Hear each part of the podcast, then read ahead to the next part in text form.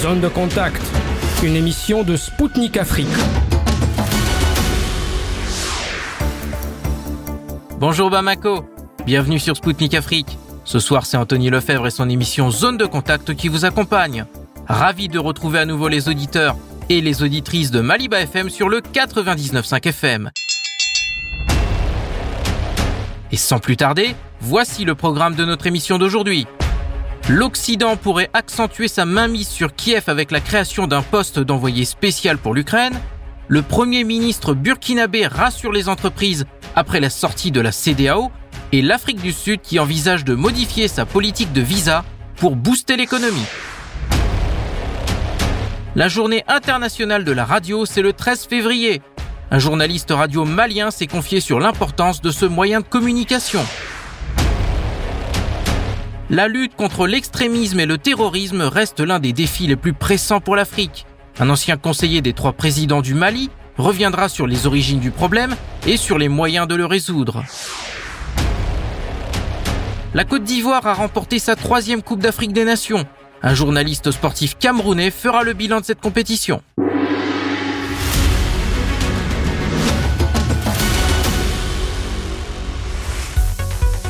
L'Occident pourrait prochainement accentuer sa mainmise sur l'Ukraine. Sergei Narishkin, le chef du service de renseignement extérieur russe, a annoncé le 12 janvier dernier que plusieurs politiciens européens et américains se disputent le titre d'envoyé spécial pour l'Ukraine qui pourrait être créé prochainement.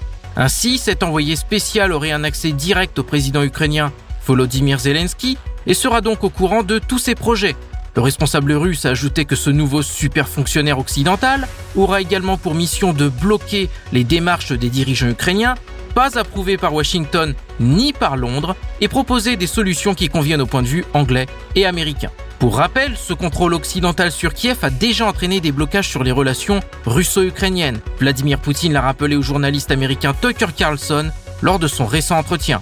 Il a précisé que c'est notamment sous la pression de Washington que les dirigeants de Kiev ont refusé d'appliquer les accords de Minsk et renoncé à signer le traité de paix alors que le chef de la délégation ukrainienne avait déjà paraffé le document final. Le premier ministre de la transition du Burkina Faso Apollinaire Kielem de Tambela a tenu à rassurer les entreprises à l'occasion d'une rencontre avec ces derniers. Selon le chef du gouvernement burkinabé, la sortie de la CDAO permettra de réorganiser le pays en fonction de ses intérêts et de signer des accords bilatéraux avec les partenaires qui le voudront. Cela se fera dans divers domaines, en fonction des intérêts réciproques et de manière indépendante, sans l'ingérence d'une quelconque puissance étrangère. Il a ajouté que ce retrait était synonyme de retour à la souveraineté et qu'il n'était pas dirigé contre qui que ce soit. Monsieur Kielem de Tambela a souligné que cela donnera plus de liberté au Burkina Faso et n'empêchera pas de nouer de nouveaux partenariats avec des pays de la CDAO.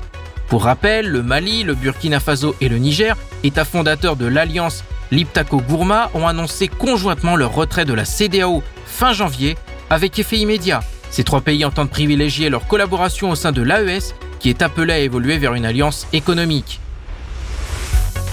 Le président sud-africain Cyril Ramaphosa a annoncé que le ministère de l'Intérieur de son pays travaillait sur des mesures pour attirer des travailleurs dotés de compétences essentielles. Pour cela, deux nouvelles catégories de visas sont actuellement à l'étude sur la table du ministère. Le premier intitulé Visa de travail à distance s'adresse aux travailleurs qualifiés de l'industrie technologique qui sont attirés par les avantages du mode de vie offert par le télétravail. Le second, intitulé Visa pour compétences critiques, prendra en compte des facteurs comme l'âge, les qualifications, les compétences linguistiques, l'expérience professionnelle et le fait de disposer d'un emploi. Pour rappel, selon un rapport du ministère sud-africain de l'Intérieur, Pretoria a besoin de personnel de direction, de techniciens, d'ingénieurs, de professeurs de sciences et de mathématiques, ainsi que d'experts en informatique.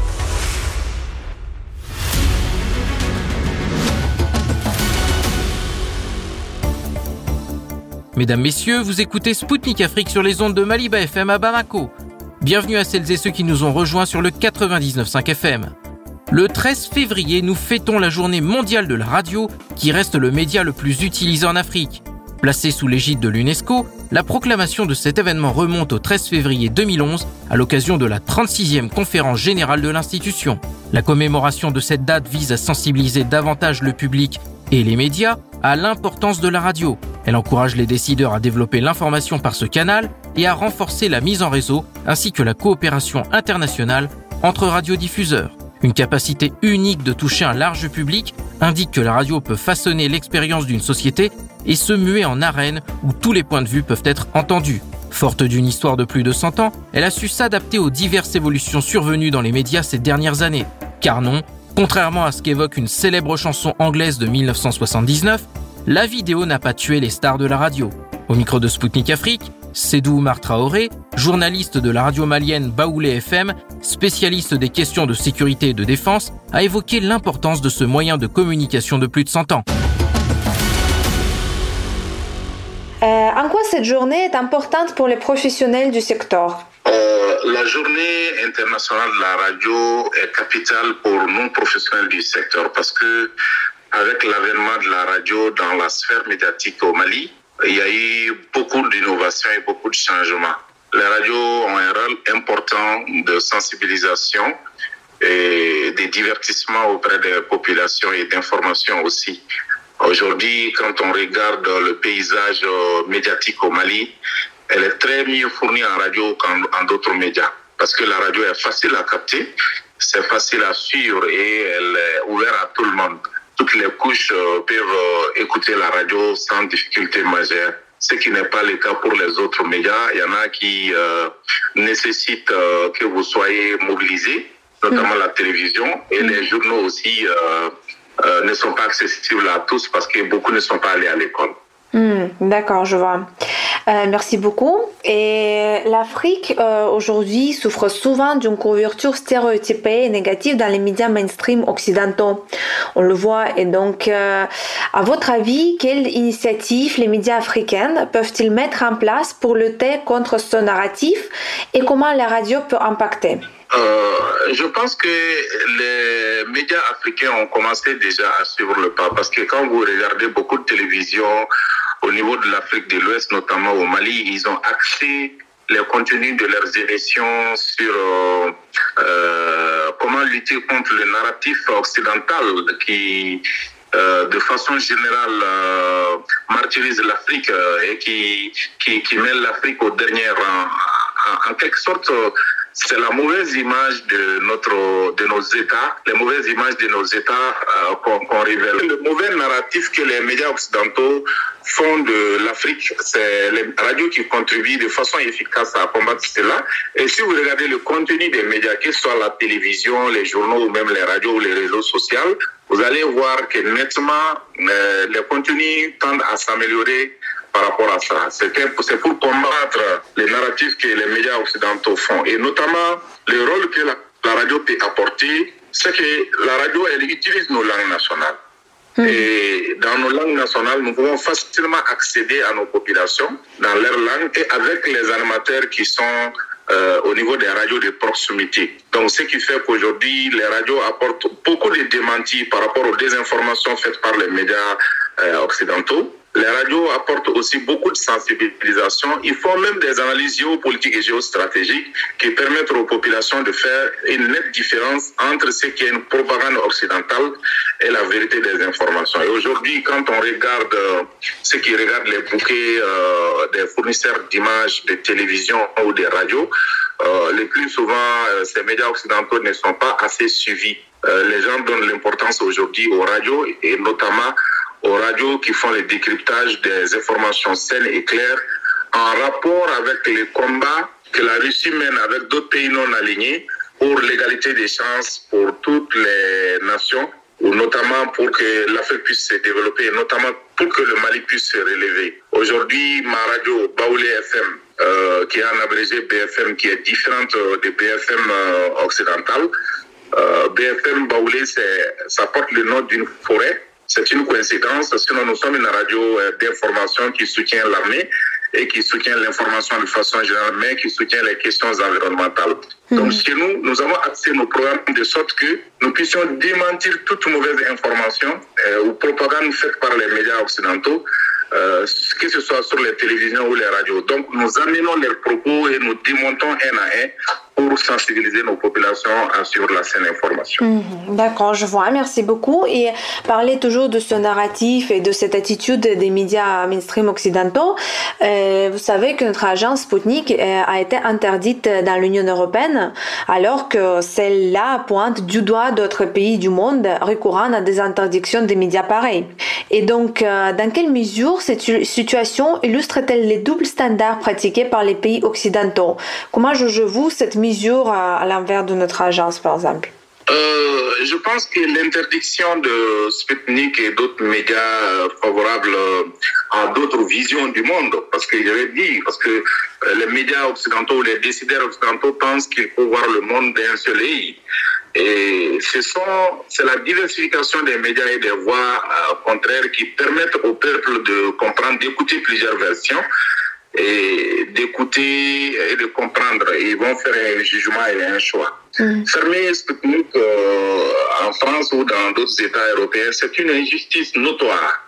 Parce que aujourd'hui, quand vous regardez le Mali, à RFI, France 24 et d'autres médias qui ont été interdits au Mali, au Niger et au Burkina mm-hmm. à cause de leur mauvaise propagande qu'ils font. Mais ils ont été les premiers à interdire un média qui ne donne que la parole aux deux partis qui est votre média. Mhm. Et aujourd'hui, le Mali n'a pas interdit RFI France 24 parce qu'il donne la parole à tout le monde, mais parce qu'il déforme l'information et parce qu'ils combattent la vérité. Et à la limite, ils soutiennent les forces du mal qui sont les terroristes. Donc c'est pour cela, après plusieurs avertissements, ils ont été interdits au Mali. Et récemment, la dernière décision de la haute autorité de la communication du Mali, qui est l'organe régulateur, c'est d'interdire France 2 pour trois mois euh, sur tous les bouquets euh, de diffusion d'images au Mali. Donc c'est pour dire que la propagande continue, mais tant bien que mal, euh, nos États continuent à se battre. Alors, s'ils ont eu les deux poids deux mesures en disant qu'ils ne peuvent pas entendre de voix contraire chez eux, en fermant Sputnik, et forcément, les États africains aussi prennent l'exemple, ils les regardent. Nous ne sommes pas à côté du monde, nous sommes dans le monde. Mhm. Et nous nous regardons. Donc c'est de façon légitime que les, les, les, responsables africains ont pris la décision de fermeture de leurs médias. Donc c'est de bonne guerre. Et nous pensons que c'est leur jeu, leur propre jeu qui est en train de se retourner contre eux parce qu'ils ne peuvent pas justifier la fermeture des médias russes euh, sur les, les sols occidentaux. Et aujourd'hui, ils ne peuvent pas non plus défendre, se défendre euh, contre nos États africains parce que nous avons fermé leurs médias de propagande. Je vous, je vous remercie beaucoup. Et dans les années 1960, euh, la radio soviétique a commencé à diffuser des émissions dans trois langues africaines. C'était l'amharique, le swahili et le hausa. Et au fil du temps, des émissions dans huit autres langues locales ont été organisées par, euh, pour les auditeurs africains. Donc, quelle, euh, à votre avis, a été l'importance de ce soutien de l'Union soviétique pour les peuples du continent qui accédaient alors à l'indépendance? Euh, moi, je pense que euh, c'est un point important parce que l'Union soviétique aussi est un modèle euh, dans beaucoup de domaines. Je peux dire dans tous les domaines, notamment dans les domaines médiatiques.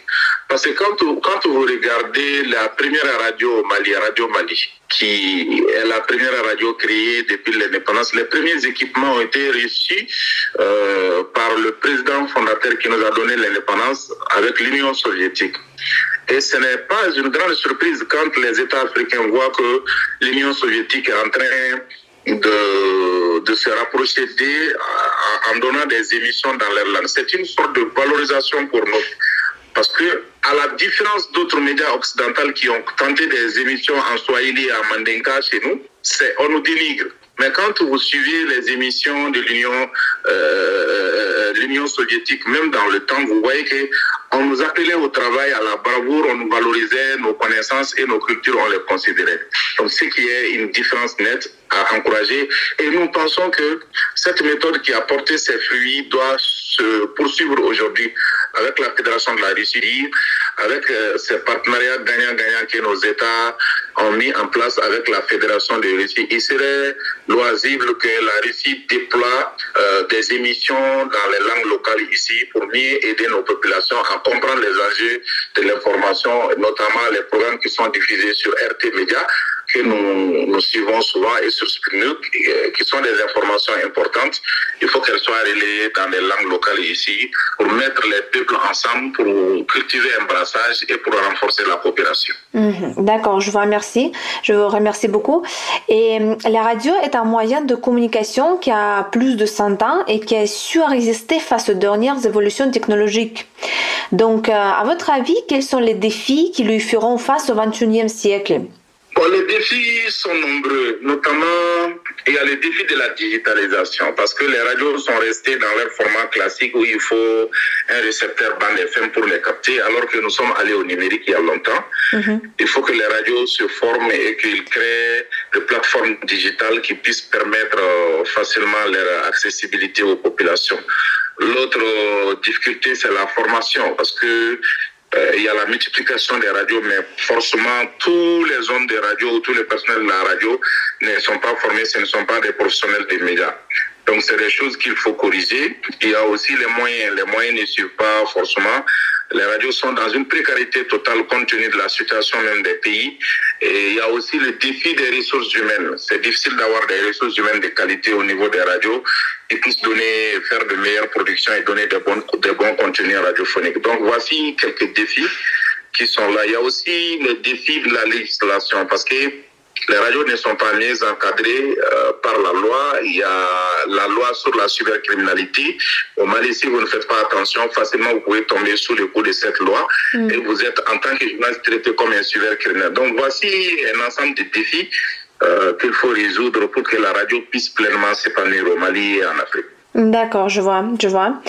Et euh, récemment, Vladimir Poutine, lors de sa conférence, a comparé l'intelligence artificielle à une technologie atomique spécifique euh, qui était à un moment transformée en arme nucléaire. Donc, comment voyez-vous l'impact de l'intelligence artificielle sur la production des médias dans notre monde? Et faut-il s'attendre à une révolution dans le domaine? Qu'est-ce que vous en pensez? Euh, je pense que la révolution euh, avec l'intelligence artificielle arrive déjà au Mali parce que sur certaines plateformes des radios ou des médias, il y a l'intelligence artificielle qu'on utilise.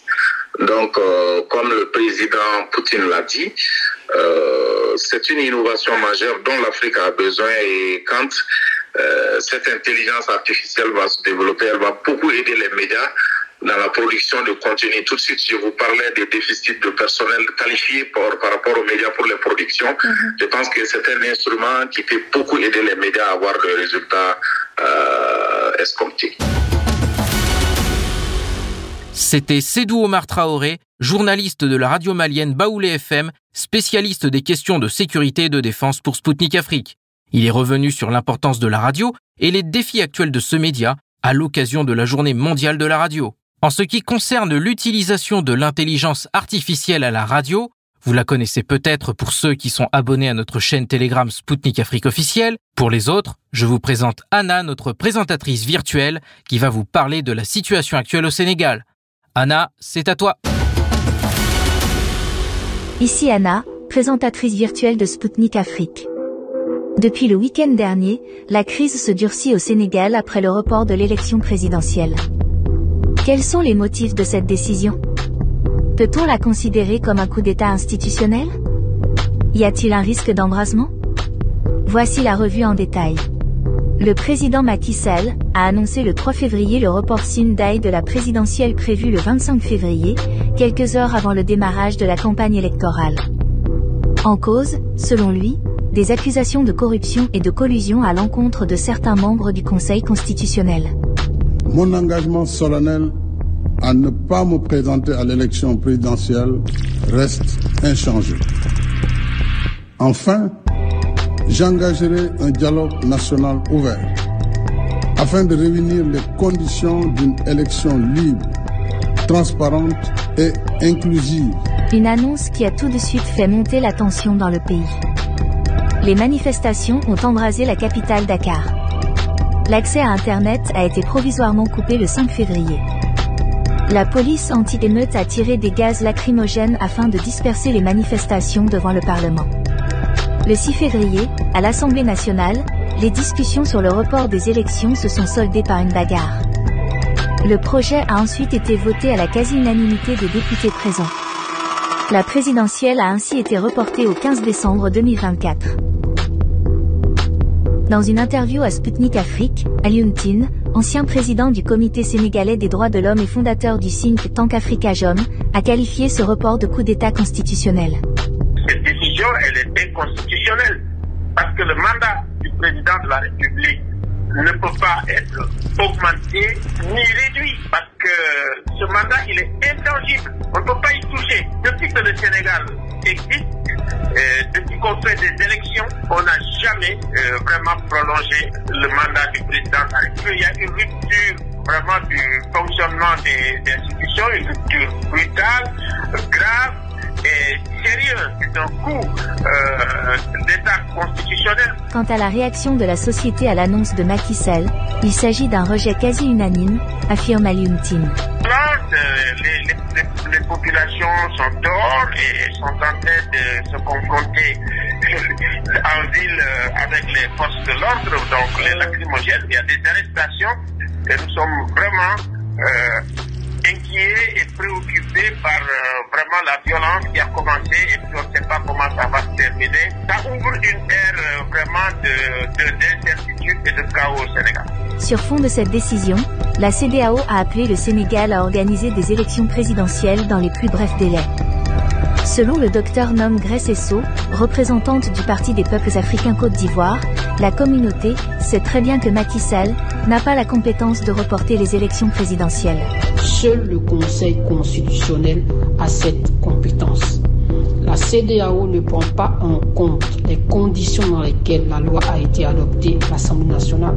Autant de choses qui mettent sérieusement en mal le sérieux et la crédibilité de la CDAO. Abdoulaye Nabaloum, président de la Confédération des associations et mouvements panafricains de l'Afrique de l'Ouest, évoque, quant à lui, deux scénarios selon lesquels cette crise pourrait se dérouler.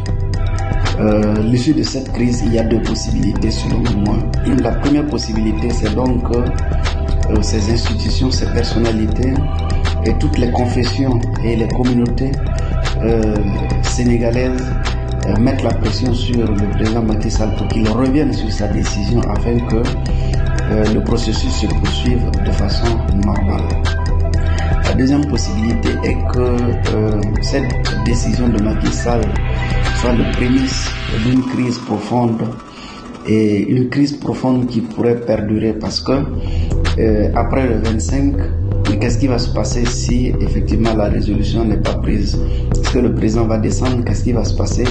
Voilà toutes les inquiétudes, tous les questionnements euh, que l'on peut se poser. Restez connectés et à la prochaine.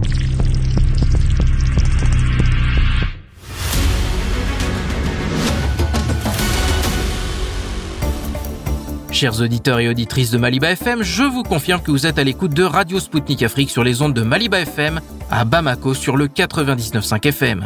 Moi, Anthony Lefebvre, présentateur de l'émission Zone de Contact, je vous salue si vous venez d'allumer votre poste de radio.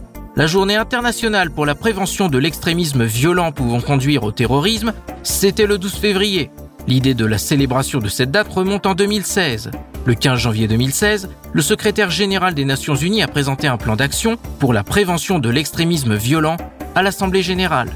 Le 12 février de la même année, l'Assemblée générale a adopté une résolution saluant l'initiative du secrétaire général et prenant note de ce nouveau plan d'action. Celui-ci préconise une approche globale et complète qui comprenne des mesures de lutte contre le terrorisme, mais également des instruments en vue de lutter, à titre préventif, contre ce fléau. Au micro de Spoutnik Afrique, Birahim Soumaré, analyste des questions diplomatiques et stratégiques, ancien ambassadeur et conseiller diplomatique de trois présidents de la République du Mali, est revenu sur l'importance de cette date.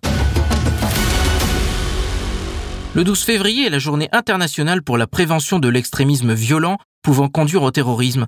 En quoi cette journée est-elle importante pour le continent africain? L'extrémisme violent que les Nations Unies et que la communauté internationale en général euh, va euh, s'occuper euh, de façon très spécifique pour y faire des réflexions, etc., des stratégies de prévention dans la journée du 12 février 2024 est extrêmement important pour nous, les pays africains.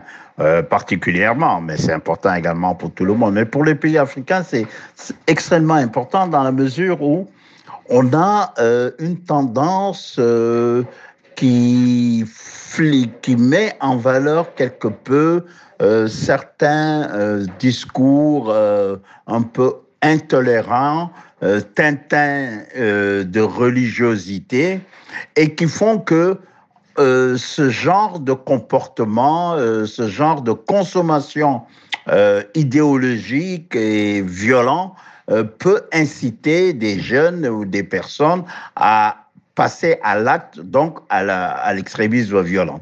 Alors c'est un phénomène qui est extrêmement complexe, l'extrémisme violent, parce que ses origines sont à la fois multiples et complexes. Dans, il y a les problèmes de famine, des problèmes d'insécurité, des problèmes de gouvernance, et c'est un magma euh, de circonstances qui peuvent euh, entraîner et même susciter ce genre, le discours euh, intolérant et violent qu'on peut remarquer ici et là. Et quelle que soit d'ailleurs la religion, hein, c'est c'est pas spécifique à une religion et également c'est pas spécifique à une ethnie comme on peut le faire croire ici dans nos pays, surtout dans le Sahel où on identifie une ethnie spécifique. C'est quelque chose qui qui qui traverse carrément le corps social et si on n'y prend pas garde, c'est quelque chose qui est appelé à détruire le tissu social. Alors c'est extrêmement important que cette prévention puisse se faire. Alors la prévention va se faire dans le sens où d'un équilibrage des relations économiques, que ça soit plus transparent, plus sérieux. Dans la, euh, ça va se faire également dans le fait d'une participation plus démocratique, plus décentralisée dans la gestion du pouvoir. Et ça va se faire également dans le sens où on ne s'auto, euh, on, ne tolérera aucune action visant à, à, alimenter ce genre de discours euh, au niveau euh, des pays. Le Sahel, avec ses vastes ressources minérales, est en même temps la région la plus largement touchée par le terrorisme. Quel est le lien entre ces deux phénomènes? Et existe-t-il peut-être des forces extérieures intéressées par la création de foyers d'instabilité autour des mines Un des phénomènes stratégiques que nous observons, c'est euh, l'appétit de certaines puissances euh, moyennes ou grandes qui ont euh, comme dessein inavoué de vouloir capter nos ressources, que ce soit des ressources du sous-sol ou même des ressources humaines. Et ça, c'est un phénomène qui, est, qui combiné avec euh, l'entretien que certains font de ces, que certains de ces puissances font, l'entretien de certains groupes violents extrémistes, c'est une manière de, euh, de, de, de, faire en sorte que les zones qui sont euh, soit horrifières ou qui ont des, des richesses comme le bauxite, etc., c'est on voit souvent la prolifération de groupes euh, violents qui s'y installent, comme pour permettre ensuite à des, à des puissances étrangères, soit par leur société, euh, euh, par leur trust ou par les, les, grandes entreprises, pouvoir venir s'installer et, et, exploiter ça sans que les populations, sans que les populations puissent en bénéficier. Donc, c'est une autre tactique de recolonisation qui se fait à partir de nos ressources. Il est entendu que l'Afrique sera est un continent à potentialité extraordinaire du point de vue des ressources euh, de ce sol et du point de vue même des, des, des hommes, il n'y a pas de transfert de démographique chez nous. Alors donc, il y a toutes sortes de d'appétits qui se font. Nous avons connu ça ici au Mali et euh, une stratégie a été mise en place pour en faire en sorte que les ressources puissent être protégées, bénéficier aux, aux, résidents de ce pays-là et non être euh, accaparées par le truchement de groupuscules violents qu'on va décider ou qu'on va introduire dans l'espace national pour ensuite euh, détourner allègrement les ressources de ce sol. En mars 2011, les pays de l'OTAN ont déclenché une attaque contre l'armée de Muammar Kadhafi en Libye, ce qui a plongé le pays dans des années de chaos. Comment cette agression a-t-elle affecté la situation sécuritaire dans d'autres pays africains? Alors, il est, il est partagé euh, dans toutes les réflexions géostratégiques et même euh, dans la pratique diplomatique internationale que la crise libyenne, que l'assassinat euh, de Muammar Kadhafi a jusqu'à présent des répercussions incommensurable sur les, pays du Sahel et, au-delà même des pays du Sahel, parce que vous avez toute la, tous les pays côtiers qui exactement vivent également le risque djihadiste. Alors, c'est ce déferlement euh, qui, a été à l'origine euh, contre euh, la Libye, qui était réellement un champ d'armement et de munitions extraordinaire. Et les gens qui y étaient se sont accaparés de ça pour venir déstabiliser nos pays. Et ça, pourtant, lorsqu'il y a eu cette entreprise otalienne de, de, lutte contre le, régime euh, de Muammar Kadhafi, les Nations Unies n'ont jamais donné de mandat pour déstabiliser Muammar Kadhafi. Il s'agissait tout simplement euh, de créer un espace de non-vol pour éviter, euh, soi-disant, un bain de sang. Bain de sang, d'ailleurs, que, que eux-mêmes ils feront non seulement à la population libyenne qui, vit dans un désordre sécuritaire extraordinaire, mais également au leader Muammar Kadhafi qui avait quand même une certaine vision du développement de l'Afrique, une certaine vision du positionnement géopolitique et géodiplomatique de l'Afrique. Donc, nous, à, à, notre niveau, on a un chef d'État, Amadou Toumani Touré, qui a, qui a passé tout son temps à alerter contre ce genre de risque qui il nous pendait au, au nez. Et nous en connaissons jusqu'à présent les conséquences. Donc les conséquences proviennent de cette entreprise irréfléchie et violente qui ont fait déstabiliser non seulement certains pays du Sahara et du Sahel, mais qui va continuer jusque dans les pays côtiers. Dans les pays membres de l'AES, la lutte contre le terrorisme a déjà donné des résultats concrets après le départ des missions françaises. On peut citer par exemple la victoire clé des forces maliennes à Kidal, qui a été libérée du joug des terroristes, Comment l'union des forces au sein de cette organisation régionale permet de lutter plus efficacement contre le terrorisme? L'alliance des États du Sahel, qui se fait en réalité, on peut, on peut même dire l'alliance du Lupta gourmand, hein, des États du Lupta gourmand, hein, donc c'est surtout les trois frontières, c'est une alliance militaire et, efficiente dans la mesure où là, on mutualise nos forces pour pouvoir faire face aux aux, dangers euh, justement euh, djihadistes et pas seulement euh, des bandits de, de tout acabit, parce qu'il n'y a pas que des djihadistes, il y a aussi les bandits, les trafiquants, tout ce que vous voulez. Alors donc ça, c'est une alliance qui a été mise en place dans ce cadre-là. Il faut dire que le Mali l'expérience, a toujours prôné ce genre de mutualisation des, des, forces. depuis les les années 2008-2009, la diplomatie malienne s'était mise en, marche pour créer ce qu'on appelle une conférence sahélo-sahélienne, ici à Bamako ou ailleurs, pour justement célébrer euh, euh, la mutualisation des forces pour lutter contre le péril là les grands périls, on, va, les appeler. Alors, malheureusement, ça n'a pas été suivi d'effet, mais force est de, se féliciter aujourd'hui que les dirigeants euh, de ces pays-là aient compris la nécessité impérieuse de pouvoir euh, euh, rassembler nos forces de défense pour faire une lutte réelle contre les, les djihadistes, qui ne connaissent pas les frontières, qui ne connaissent pas les lois, qui, qui violent carrément euh, la tranquillité des populations, qui font du trafic de tout genre, parce que ah, ils sont à la fois le manteau djihadiste n'est qu'un prétexte. Derrière ce manteau,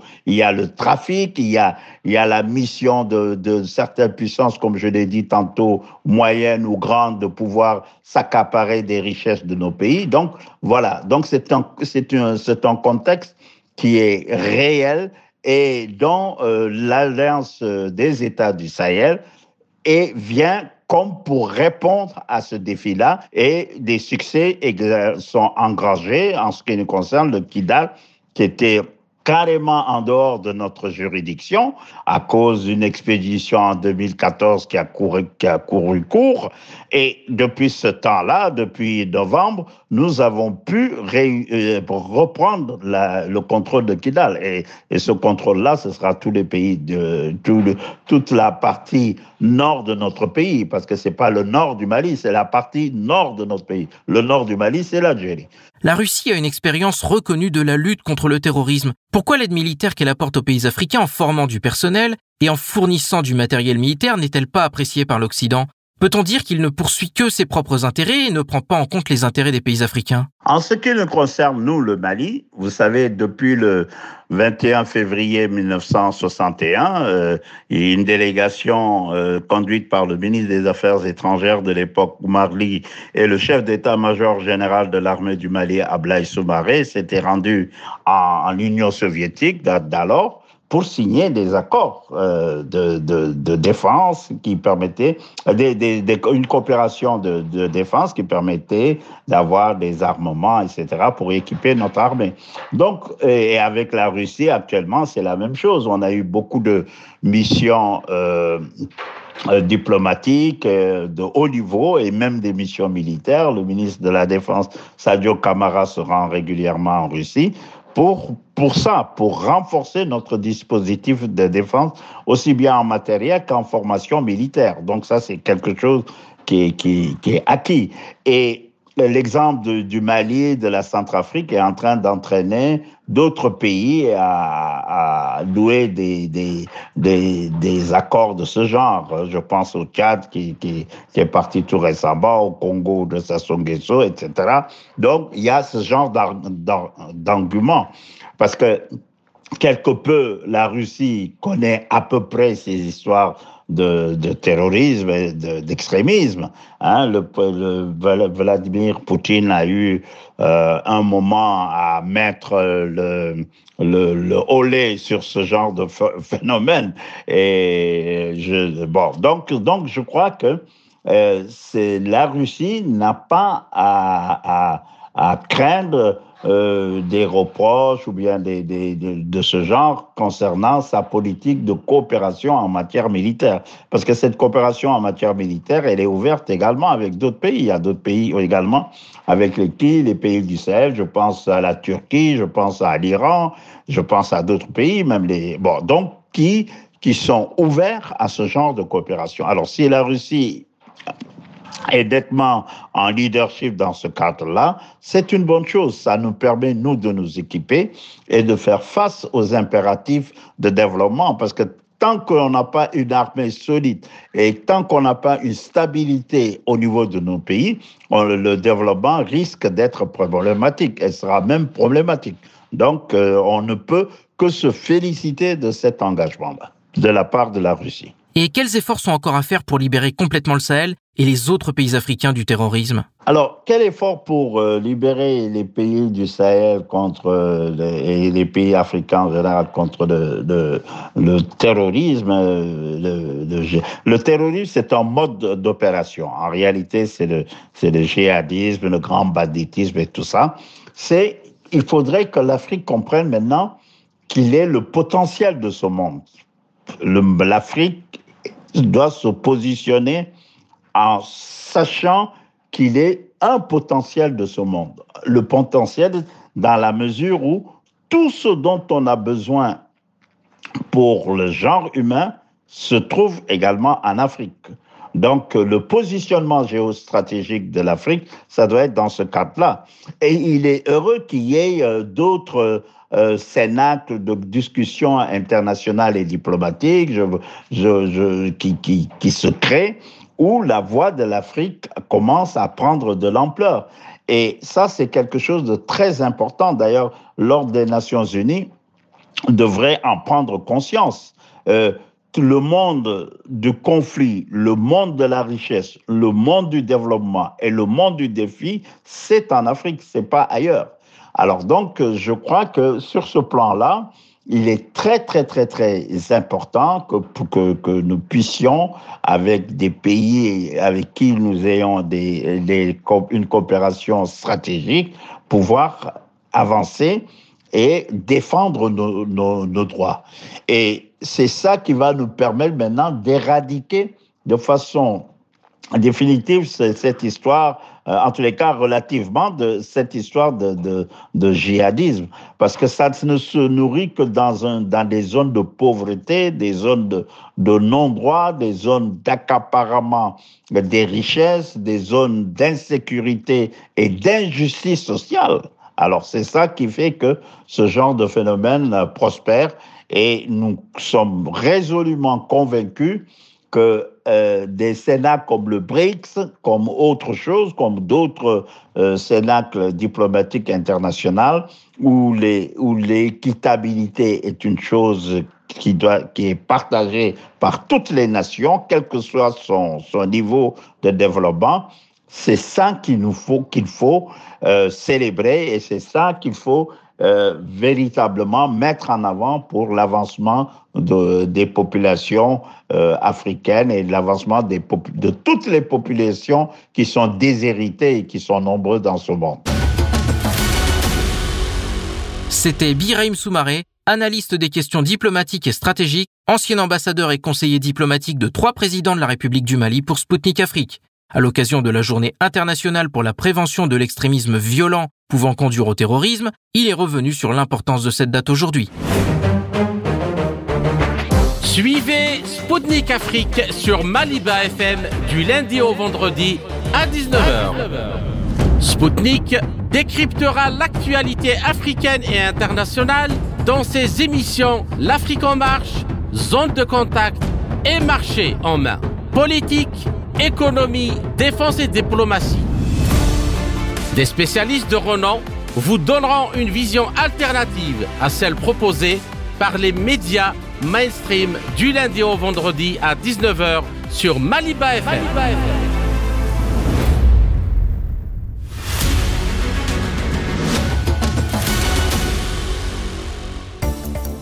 Chers auditeurs et auditrices de Maliba FM, vous êtes bien à l'écoute de Radio Sputnik Africa Bamako sur le 99.5 FM. Bienvenue à celles et ceux qui viennent d'allumer leur poste de radio. La Coupe d'Afrique des Nations 2023 a rendu son verdict. C'est la Côte d'Ivoire, à domicile, qui a soulevé le trophée après une victoire en finale contre le Nigeria 2 buts à 1. Toutefois, c'est à la suite d'un parcours absolument fou que les éléphants ont soulevé la coupe. Troisième de leur groupe et repêché in extremis, Rien ne laissait présager les protégés d'Emer Sefae aller au bout de la compétition. Et cette édition a vu également d'autres surprises. Les favoris n'ont tout simplement pas été au rendez-vous. Le Sénégal, le Maroc, mais aussi le Cameroun, par exemple, ont été sortis prématurément de la compétition. Mention spéciale aux aigles maliens et aux étalons burkinabés qui ont représenté avec honneur le Sahel. Pour les aigles, c'était la première fois qu'ils ont atteint le stade des quarts de finale depuis 2013, après avoir sorti les burkinabés en huitième de finale. La troisième place est occupée par les Sud-Africains après avoir battu la République démocratique du Congo au tir au but lors de la petite finale.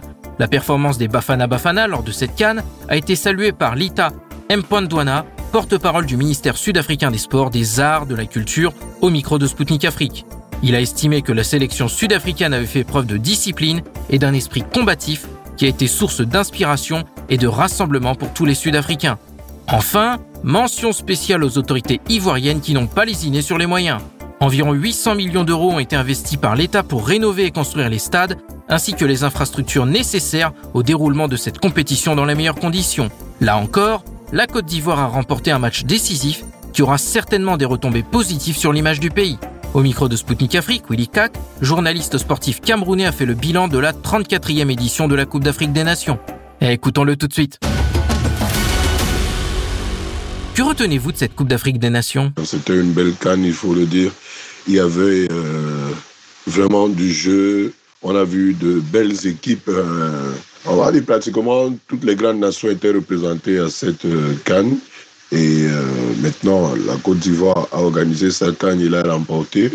Elle va entrer dans le cercle de ces nations, le cercle très restreint de ces nations qui ont organisé une Coupe d'Afrique des Nations et l'ont gagnée.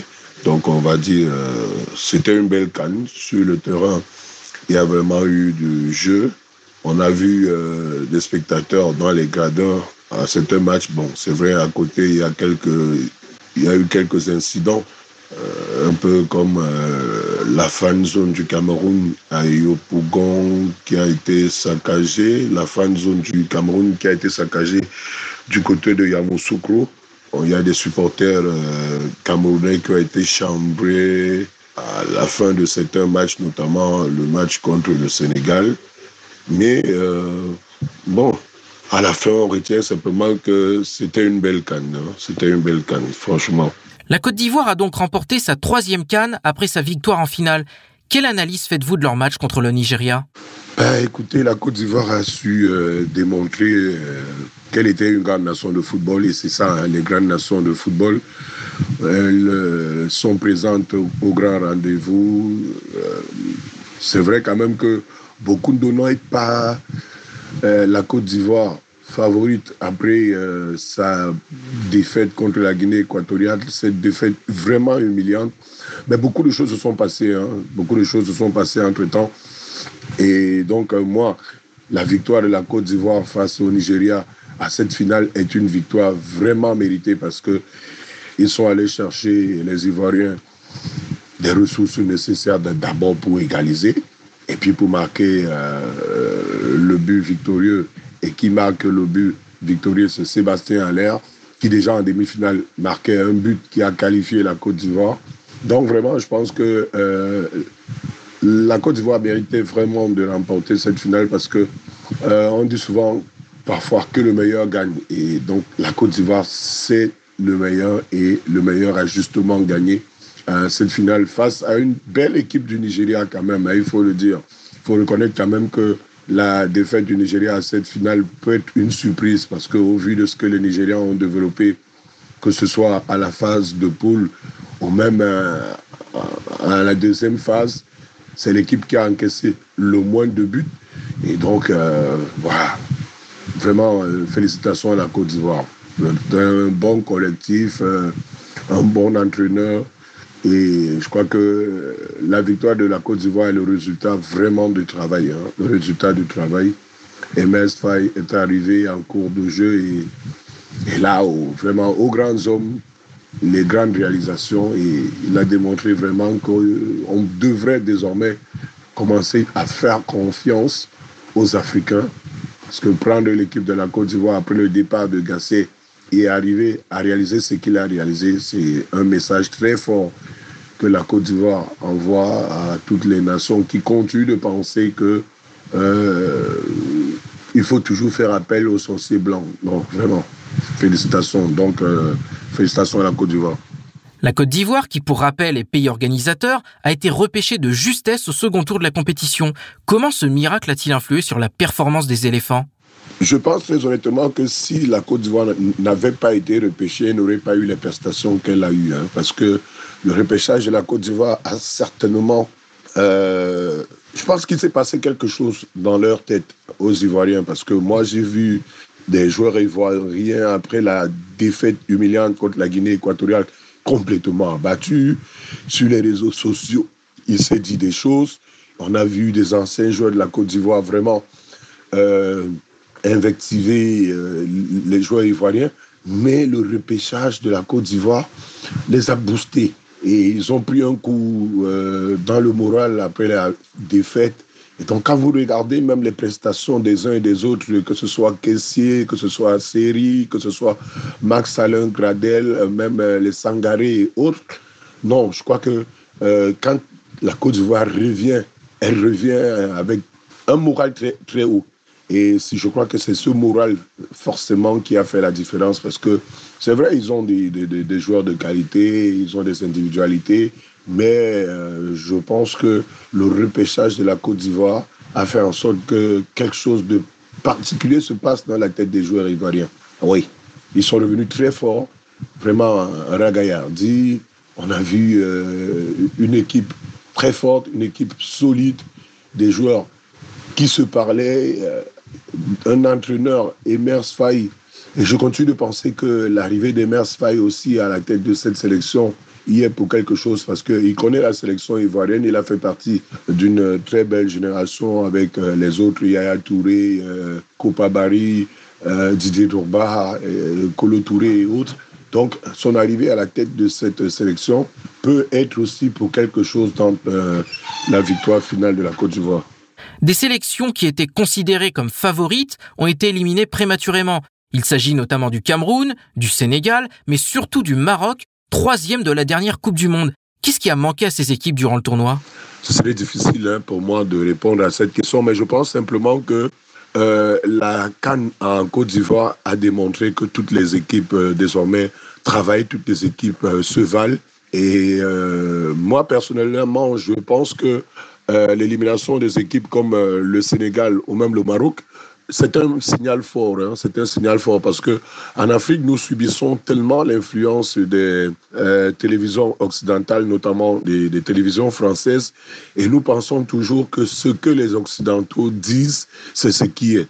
Parce que dans la plupart de, de, de, nos analyses, on a toujours tendance à référer à ce que les Occidentaux ont dit, euh, ce que X consultant euh, de telle chaîne française a dit, mais on oublie que le football aujourd'hui en Afrique, ce n'est plus ce que c'était par le passé où euh, le Maroc pouvait se lever, l'Égypte se lever et gagner une, Coupe d'Afrique des Nations. Non, on a vu de très belles équipes dans, dans, dans, cette compétition. On a vu des équipes comme le, Cap Vert, on a vu des équipes comme l'Angola qui ont démontré de bonnes choses. On a vu une équipe comme la euh, Guinée équatoriale qui ont démontré de bonnes choses. Donc, c'est la preuve de ce que désormais, il n'y a plus de petites nations hein, en Afrique. Il n'y a plus de petites nations. Euh, toutes les nations se valent. À l'interne, les gens travaillent véritablement avec des championnats. On a des, joueurs africains qui euh, évoluent dans des grands championnats. Et donc, ça fait que quand ils arrivent dans leur sélection nationale, euh, ils apportent le savoir-faire qu'ils ont acquis de l'autre côté. Donc euh, vraiment, euh, l'élimination du Cameroun, du Sénégal, du Maroc et de l'Égypte, sans parler de l'Algérie, sans parler de la Tunisie, est la preuve de ce que il n'y a plus de petites nations désormais en Afrique. Il n'y a plus de petites nations. Et euh, pour moi, c'est très bien déjà pour le challenge. C'est bien déjà. Les uns et les autres vont on, vraiment, euh, il n'y aura plus de prétention, on ne dira plus, oh, écoutez, quand on part à une canne, voilà les favoris, voilà les super favoris, voilà les... Euh, non, tout le monde se vaut désormais et c'est bien pour euh, le challenge. Le Mali a atteint les quarts de finale pour la première fois depuis 2013. Quel bilan pouvez-vous faire de la prestation des Aigles lors de cette canne?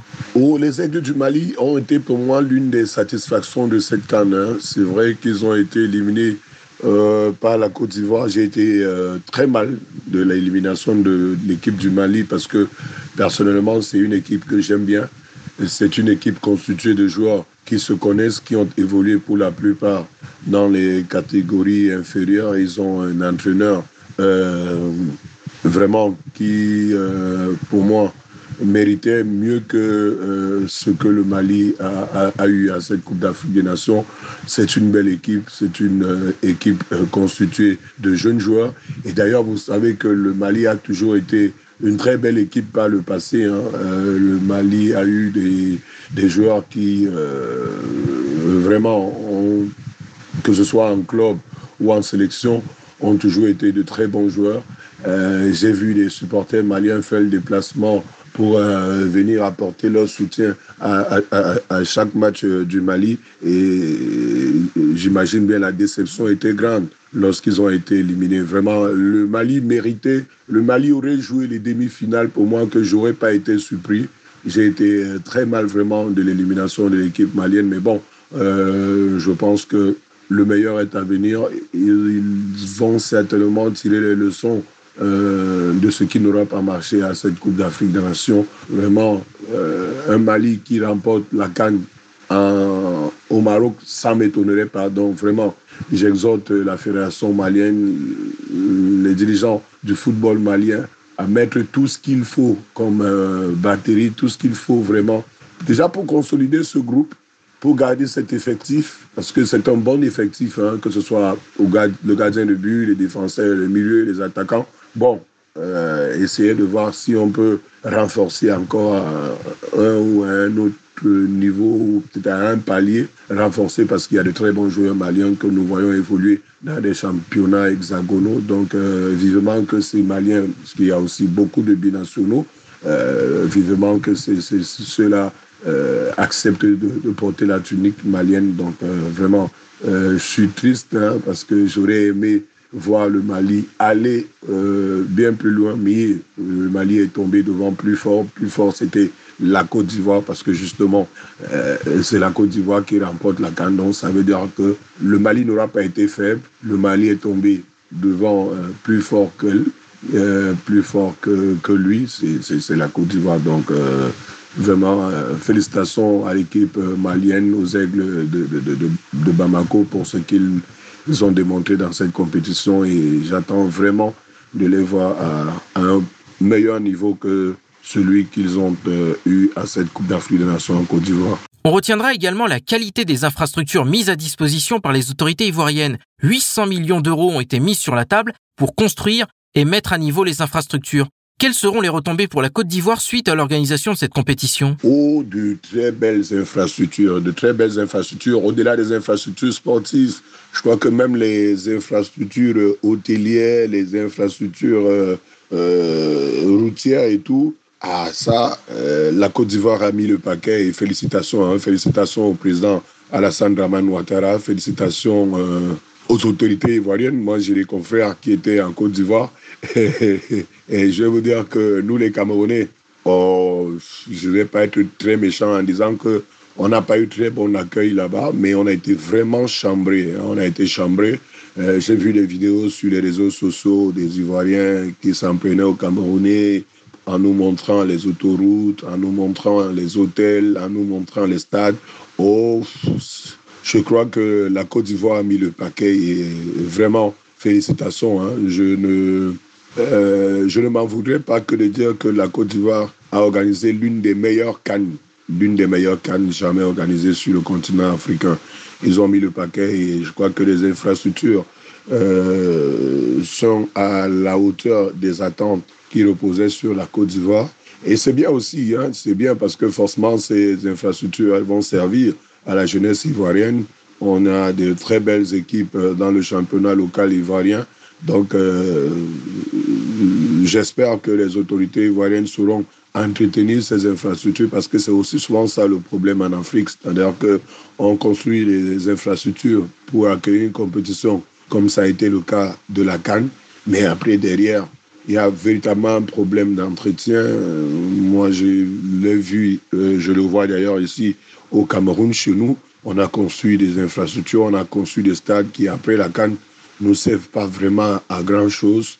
Il y a vraiment un problème d'entretien et tout, mais j'espère que ce ne sera pas le cas pour la Côte d'Ivoire. Il faut vraiment que la jeunesse ivoirienne puisse profiter de ces infrastructures parce qu'il y a vraiment eu des moyens qui ont été mis pour ça.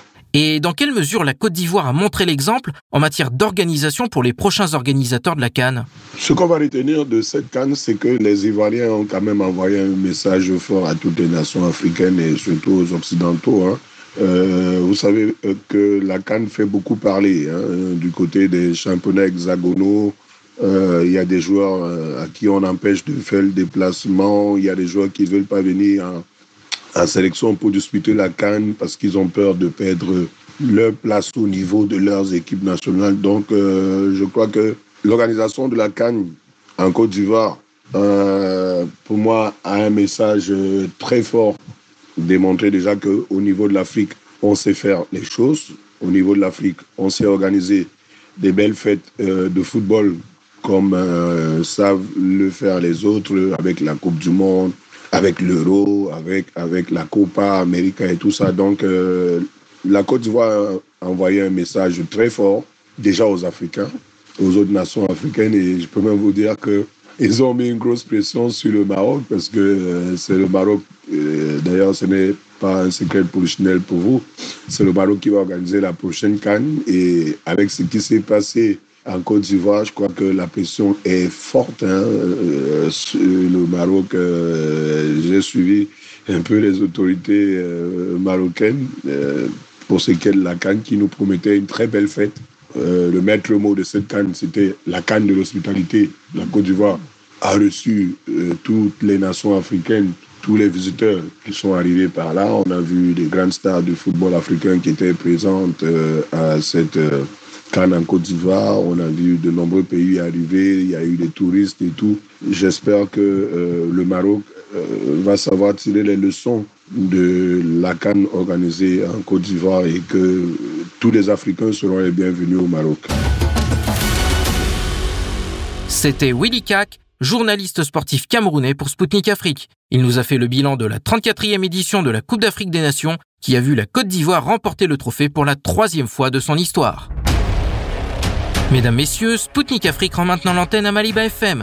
Moi, Anthony Lefebvre, je vous donne rendez-vous très vite pour un prochain numéro de mon émission Zone de Contact. Je vous invite à consulter notre site internet et à vous abonner à notre chaîne Telegram Spoutnik Afrique officielle pour suivre l'actualité africaine et internationale en direct. D'ici là, portez-vous bien et à bientôt. Zone de contact, une émission de Spoutnik Afrique.